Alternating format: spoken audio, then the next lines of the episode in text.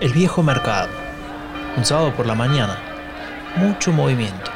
Si estuvieses aquí conmigo podrías apreciar los cientos de colores, de las telas, de las frutas y la diversidad de aromas, a pescado, a queso, a castañas asadas.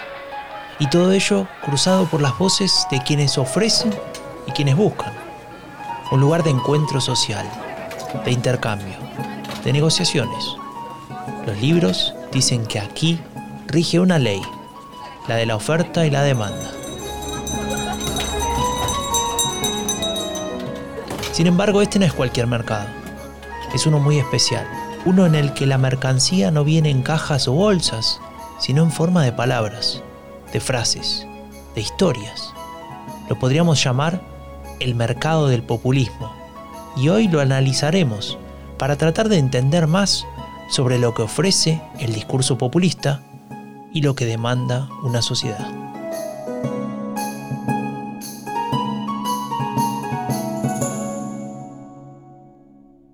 Eso está en manos del pueblo. Todo está en manos del pueblo. L'Italia è il paese che amo. En votre nom, au nom du peuple. Lo dicen con amor, con rabia, con sentimiento, sean de derechas, de izquierdas, ultraconservadores o convencidos libertarios. No se trata de un hombre en el poder, es un pueblo en el poder. Es un país cómodo para la gente. Las palabras fluyen, orgánicamente, y no importa en qué lugar del mundo te encuentres. Para que el pueblo elija. A victory for real people. transferring power from Washington, D.C., and giving it back to you, the people. El pueblo siempre está presente. Su pueblo. Las mil caras del populismo. Una radiografía del fenómeno político más comentado de los últimos 100 años. Un podcast de divulgación científica basado en la producción académica del proyecto Jean Monnet de la Unión Europea. Impacto, riesgos y oportunidades del populismo en Europa y América Latina. Esta es una iniciativa del Centro de Estudios Europeos de la Universidad de Concepción, liderada por Paulina Astroza Suárez, con la colaboración del Albert Hirschman Democracy Center del Graduate Institute. Las mil caras del populismo. Un podcast para conocer esto de lo que tanto se habla y tan poco se entiende. Conducen Janina Welp y Franco de Ledone. Una producción de Rombo Podcast.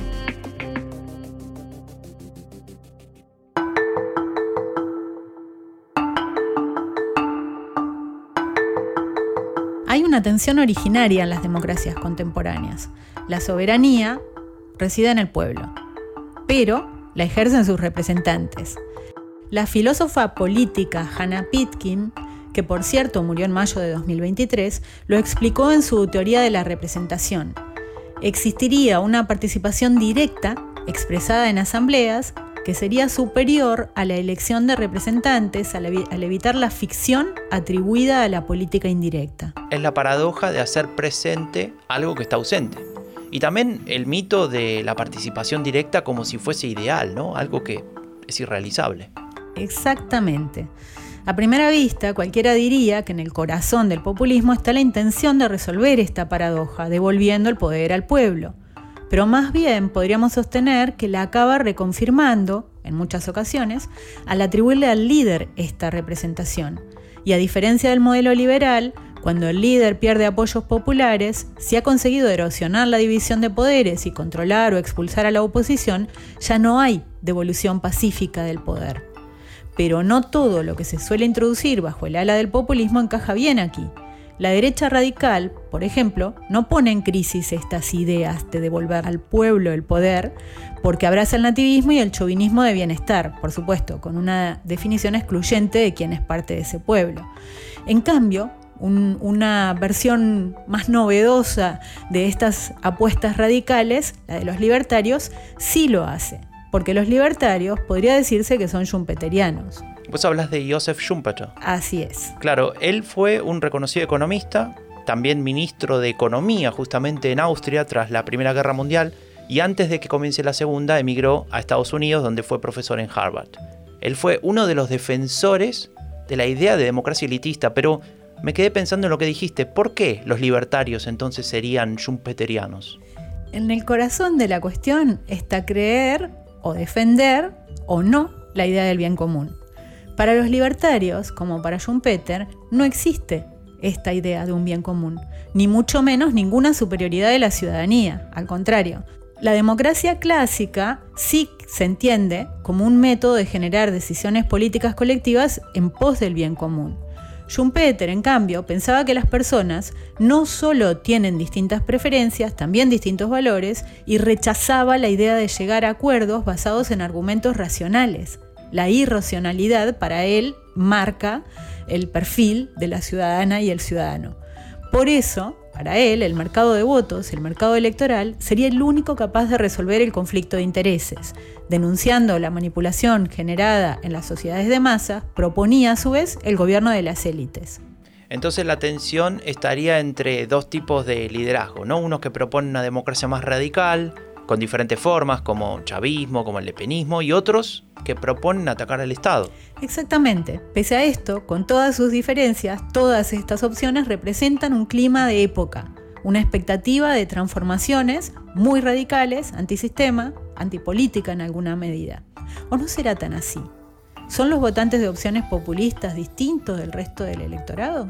Se lo preguntamos a Javier Zajuria, profesor en Queen Mary University of London. Y la verdad es que no encontramos diferencias significativas. O sea, efectivamente eh, las personas que, em, que votan por partidos populistas tienen eh, más o menos los mismos niveles de información y de desinformación, tienen más o menos, los mismos niveles de interés por la política, eh, tienen más o menos los mismos niveles em, de, percepción sobre la democracia. O sea, son personas que, desde el punto de vista de, sus, em, de su compromiso o de su participación política, no son tan distintos y de hecho estadísticamente no son distintos. Donde sí son distintos obviamente es respecto a sus actitudes populistas, que es una serie de escalas que se han medido eh, buscando entender eh, cuáles son las nociones de las personas, las preferencias respecto a, la autoridad, a las élites, em, eh, un poco explorando las nociones de la, de la versión ideacional del populismo. Y ahí, claro, cuando nosotros miramos ese tipo de valores, los valores populistas, ahí sí que hay una distinción importante entre aquellas personas que votan por partidos populistas y, no votan por partidos populistas, o votan por otros partidos. En general, el grupo que es más diferente es el grupo de personas que no votan. Ese es un grupo que está, que tiene menos niveles de información, menos niveles de interés, etcétera. Entonces, ¿qué factores podrían explicar o, estarían detrás del trasvase entre electores de un sector populista o uno no populista? El, como les mencionaba, el, tema de la el, tema de, las actitudes populistas importa. O sea, hay ciertas nociones respecto a las élites, hay ciertas nociones respecto al, pueblo, a la corrupción, al orden, em, de que los políticos no, cumplen su labor, etc. Pero eso, eso es endógeno, o sea, no, eso no es, no es que la gente nazca con esas actitudes, sino que esas actitudes se forman a través de procesos experienciales y muchas veces son, se refuerzan en el tiempo. Entonces hay que, hay que entenderlo en ese contexto. Como nos dice esa furia, claramente los contextos importan, pero a la vez la posibilidad de elaborar modelos teóricos nos permite comparar entre casos y profundizar en la comprensión de estos fenómenos. Y justamente ese fue el trabajo que llevó adelante Cristóbal Rovira Caltfasa con su colega Casmude. Eh, Rovira Calvasa es profesor de la Universidad Diego Portales de Chile y escribieron un libro muy interesante que se titula A Very Short Introduction Populism, una introducción muy breve al populismo, donde presentan un modelo que da cuenta tanto del proceso de democratización como del proceso de desdemocratización. Le preguntamos a Rovira Kaltfasa si podría explicarnos este modelo y los conceptos principales en los que se sostiene. En nuestro libro Populismo, una breve introducción, nosotros desarrollamos un argumento respecto a la relación entre populismo y democracia. Y uno de los aspectos que aquí tratamos de enfatizar es que el régimen político, si bien en general es bastante estable, a veces se puede modificar en dirección hacia volverse más democrático o a veces se puede modificar hacia volverse más autoritario. Y para comprender esto nosotros hablamos del proceso de democratización y del proceso de desdemocratización. Hablamos del proceso de democratización cuando uno puede observar de que un régimen que es completamente autoritario se empieza a liberalizar, ya sea hacia una vertiente que sea menos autoritaria o que permita la transición hacia un régimen democrático propiamente tal. Y por el contrario, pensamos que el proceso de desdemocratización se refiere a cuando podemos observar una democracia liberal establecida que empieza a desmantelar determinados elementos que lo hacen moverse hacia un modelo de democracia electoral o a veces transitar hacia un modelo de un régimen autoritario, ya sea como régimen competitivo autoritario o de autoritarismo pleno. Entonces aquí, en este modelo que nosotros aquí establecemos, tenemos en consideración cuatro regímenes políticos. Al interior del campo democrático distinguimos entre la democracia liberal, que es un modelo más complejo que el otro que distinguimos, que es el de la democracia electoral, que es más simple, que es un modelo de democracia a secas, por así decirlo. Y en el otro campo, que es el campo del autoritarismo, distinguimos entre lo que es el autoritarismo pleno, donde no existe ningún espacio de acción para la oposición y lo diferenciamos del régimen de un competitivismo autoritario, donde claramente la dimensión de la competencia política está presente,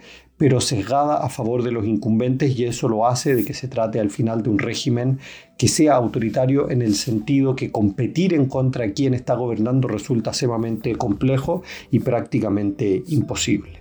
Está claro que es un modelo ideal y nos aporta mucho a intentar comprender los casos. Podemos ver eh, cómo en países europeos o de América Latina eh, se ven estas tendencias positivas y negativas. ¿no? Si nos ponemos en el eje de, que va de democracia electoral a democracia plena, podemos ver eh, este aspecto que señala Rovira de impacto negativo en la profundización de la democracia en casos como el de Hungría. Eh, o también en la, erosión democrática cuando pasamos de una democracia plena a una democracia electoral. De todas maneras, también se puede considerar que al ser el de democracia un concepto pluridimensional, como bien establecen indicadores como por ejemplo el de Varieties of Democracy, se pueden dar casos en que haya indicadores que evolucionan positivamente y otros negativamente lo que también da una pauta de la extrema complejidad eh, de, analizar el fenómeno, ¿no? Y la, utilidad de vuelta del modelo para iluminar algunos aspectos o para ayudar a poner la vista sobre ellos, pero no necesariamente con capacidad para agotarlos, Tal cual. Y profundizando aún más en este modelo, queríamos saber cuáles serían los elementos, los discursos, las acciones que llevarían a un régimen a moverse hacia una democracia liberal y cuáles hacia la otra dirección, es decir, a la del autoritarismo total. Rovira nos comentaba lo siguiente. Y aquí lo que nosotros tratamos de plantear es que las democracias liberales son regímenes que cumplen con los mínimos estándares para que podamos hablar de un régimen democrático. Y esto consiste fundamentalmente en la realización de elecciones libres y limpias de manera periódica. Pero esos regímenes pueden ser capaces de establecer determinadas reformas institucionales que facilitan que haya una separación de poderes y que aumenten los contrapesos de quienes están gobernando, que son los así llamados checks and balances. Cuando eso sucede hay un proceso de profundización democrática y el régimen político se puede mover desde una democracia electoral hacia una democracia liberal. Por el contrario, también podemos pensar en la tendencia opuesta, que es cuando observamos un régimen competitivo autoritario y que ese puede transitar hacia un proceso de represión constante que lo haga moverse hacia un régimen de autoritarismo pleno. Y aquí lo que tendría que suceder es que ese régimen de competitivismo autoritario que permite mínimos grados de competencia y que por lo tanto se caracteriza por la, la realización de elecciones periódicas que son relativamente libres y limpias, empieza a cerrar ese espacio de la competencia hasta que llega un punto tal en el cual las elecciones simplemente desaparecen o se transforman en una farsa completa y en ese caso habría un tránsito, por tanto, desde ese régimen competitivo autoritario hacia uno que claramente sería de autoritarismo pleno. Creo que el caso que ilustra perfectamente lo que nos está comentando Rovira Calvácer es el de Nicaragua, donde se ha avanzado hacia un control cada vez eh, mayor de la competencia, donde las elecciones parten de ser libres y limpias y, cada vez lo son menos hasta el momento actual en el que definitivamente la oposición está perseguida.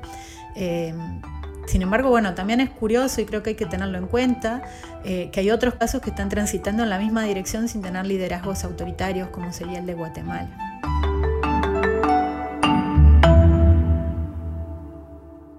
Ami Magyarországon ma történik, értelmezhető úgy, Lo que hoy pasa en Hungría puede ser interpretado como un intento del liderazgo político de armonizar la relación entre los intereses de los individuos y los intereses de la comunidad.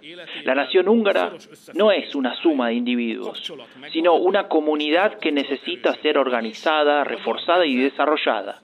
Y en este sentido, el nuevo Estado que estamos construyendo es un Estado iliberal, un Estado no liberal.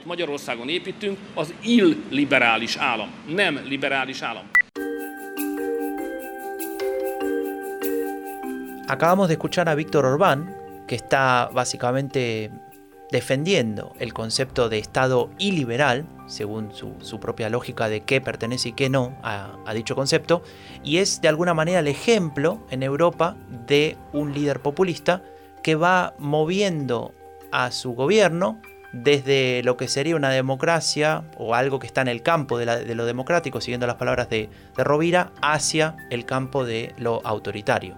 Y la pregunta que nos tenemos que hacer para terminar de, entender este, esta problemática es, ¿qué demandas justifican que este discurso, más allá de que se va haciendo autoritario o que, dirige a un gobierno hacia el campo de lo autoritario, eh, termina teniendo apoyos igualmente? Esta pregunta se la trasladamos a Javier Sajuria.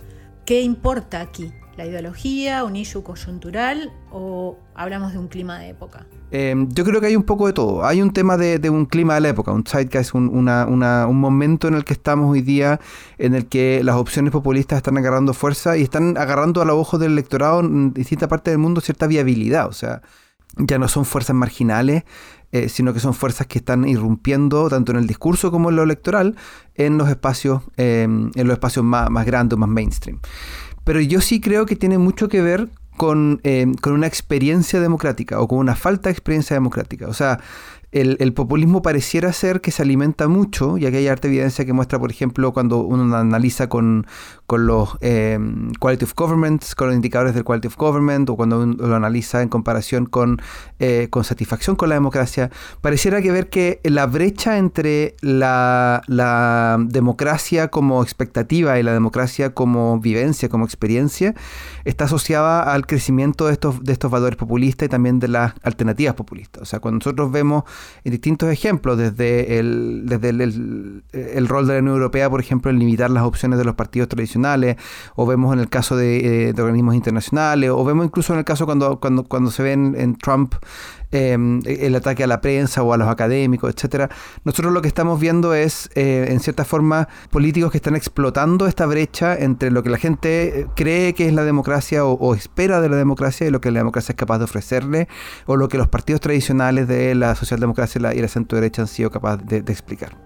La Sajuria destaca esta brecha, esta distancia entre las expectativas y las percepciones que serían lo que alimenta o una de las principales fuentes eh, detrás del crecimiento de, adeptos de los discursos populistas. Rovira Calvasser y Casmud hablan también de este modelo donde eh, destacan algunos aspectos positivos del eh, populismo. La pregunta es, ¿por qué se detiene ese efecto positivo cuando se inicia el proceso de profundización democrática? En base a este modelo teórico que nosotros distinguimos entre distintos regímenes políticos y transiciones entre ellos, nos hacemos la pregunta respecto a cuál es el impacto que el populismo puede tener en estos distintos procesos. Y una de las ideas que nosotros aquí tratamos de desarrollar es que el populismo tiende a tener un efecto positivo cuando pensamos en el proceso de liberalización y en el proceso de transición democrática. ¿A qué nos referimos con esto? Si nosotros observamos un régimen de autoritarismo pleno y al interior de ese régimen empiezan a aparecer actores populistas, lo que van a hacer es presionar por la realización de elecciones libres y limpias y por darle, darle voz a la soberanía del pueblo. Y eso puede llevar a la facilitación de un proceso de liberalización en el sentido que el régimen podría transitar desde un autoritarismo pleno hacia un régimen de autoritarismo competitivo. Y simultáneamente, si es que en ese régimen de autoritarismo competitivo siguen operando los actores populistas, esto podría facilitar el día de mañana a que se dé un proceso de transición democrática. ¿Por qué? Porque esos actores van a seguir alegando en contra del sistema político imperante y van a plantear de que no respeta los mínimos estándares para que la soberanía popular se dé a lugar y va a criticar a las élites que están establecidas en el poder. Y esto es lo que permitiría entonces una transición a la democracia. Entonces el empuje populista, por, llamarlo de alguna manera, podría entenderse como un disparador que rompe con el status quo, que genera cierta dinámica social y política hacia un cambio, en este caso un cambio democratizador, aunque mm, pareciera que no es tan sencillo porque siempre hay un pero, ¿no? Sin embargo, este efecto positivo que nosotros planteamos a nivel teórico se detiene cuando uno piensa en el siguiente paso que sería el de profundización democrática que consiste en la transformación de una democracia liberal hacia, perdón, de una democracia electoral hacia una democracia liberal. ¿Y por qué se detiene ahí este proceso? Porque recordemos que el populismo, al ser una ideología que plantea de que hay que respetar a la soberanía popular como de lugar y que siempre define a que existe un pueblo contra de una élite, va a estar por lo general en contra de las instituciones liberales, que son justamente aquellas que permiten el proceso de profundización democrática. Son justamente esos checks and balances, esas instituciones que funcionan como contrapesos, que le entregan poder a actores que no son necesariamente electos ni controlados por el pueblo, los que atacan al populismo, y por ellos que planteamos de que en realidad tiene un efecto más bien negativo en ese proceso de profundización democrática que distinguimos teóricamente.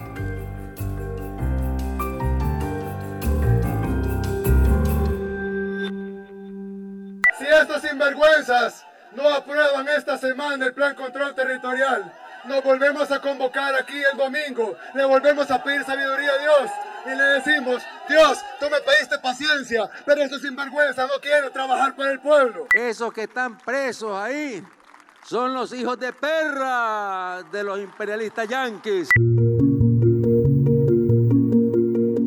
Escuchábamos a Daniel Ortega, presidente de Nicaragua, insultando a los presos políticos en su país luego de su triunfo electoral.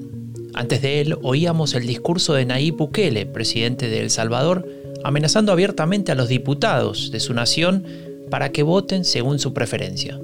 Dos líderes populistas que a la vez son claros ejemplos de regímenes que se vuelven autoritarios pese a llegar al poder a través de las urnas. Entonces la pregunta que nos queda hacerle a Cristóbal Rovira Calvácer es por esta relación entre el populismo y el autoritarismo. Cuando el populismo llega al gobierno mediante elecciones libres, pero luego empieza a cooptar las instituciones, a ocuparlas, a perseguir a la oposición eh, y va derivando en un autoritarismo. ¿Deja de ser un Respecto a la relación entre el populismo y un régimen de autoritarismo pleno, lo que aquí nosotros planteamos en el libro es que en realidad es una relación bastante poco compatible y esperable. ¿Y por qué es esto? Porque hay que recordar que un régimen de autoritarismo pleno no deja espacio alguno para la representación de la soberanía popular. Y lo propio del populismo es defender no solo la tensión entre un pueblo y una élite, sino que también clamar porque la voz del pueblo sea respetada a través de mecanismos de soberanía popular. Y por lo tanto, cuestaría pensar de que un régimen de autoritarismo pleno pueda sustentarse en una ideología populista. Y más bien lo que nosotros pensamos es que el populismo definido como esta ideología política tiene una preferencia por un régimen político que oscila entre, la, entre una democracia electoral y un autoritarismo y un autoritarismo competitivo.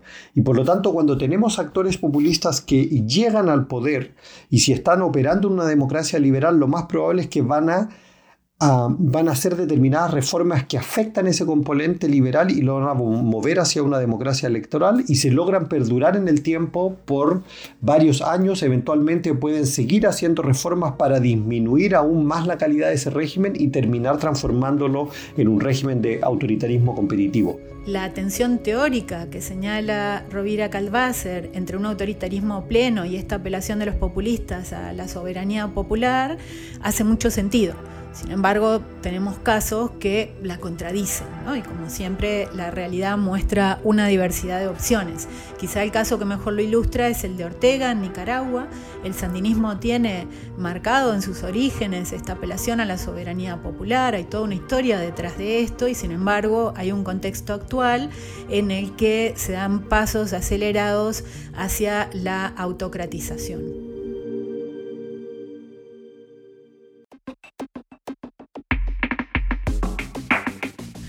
Llegamos al final de este segundo episodio donde exploramos esta cuestión de si es una demanda democratizadora. Analizamos, diría, dos cuestiones fundamentales. Por un lado, el perfil de votantes de este tipo de eh, opciones políticas y lo que vimos fue que no hay grandes diferencias, que los contextos importan mucho y que la socialización también importa mucho. Este es un llamado de atención a los actores políticos pro democracia, porque tienen una responsabilidad también sobre el, el crecimiento de proyectos no democráticos. Y una cuestión fundamental, esta distancia entre las expectativas en relación a la democracia y las percepciones de lo realmente existente. Y en segundo lugar, analizamos también la relación entre el populismo con el autoritarismo y con la democracia. Eh, quizá podemos entender mejor cómo se eh, ubica en relación a situaciones intermedias más que a situaciones extremas. Se ve poco compatible el populismo con una democracia plena, aunque también pueden emerger en ese tipo de contextos. Cabría preguntarse qué está fallando para que eh, se dé esta emergencia. Y también con contextos de cerramiento total del sistema político. En el medio, el populismo convive con una capacidad a menudo de canalizar esta insatisfacción, pero también con unas líneas estratégicas que directamente apuntan a debilitar por lo menos la pluralidad, la diversidad de opiniones y las instituciones de control y contrapesos. Agradecemos a Javier Sajuria, profesor de la Universidad Queen Mary en Reino Unido, y a Cristóbal Rovira Calpasa, profesor en la Universidad Diego Portales de Chile, porque ambos nos ayudaron a comprender, a conocer un poco más sobre la demanda que está detrás del auge del populismo y también sobre la influencia en los procesos de democratización o de desdemocratización.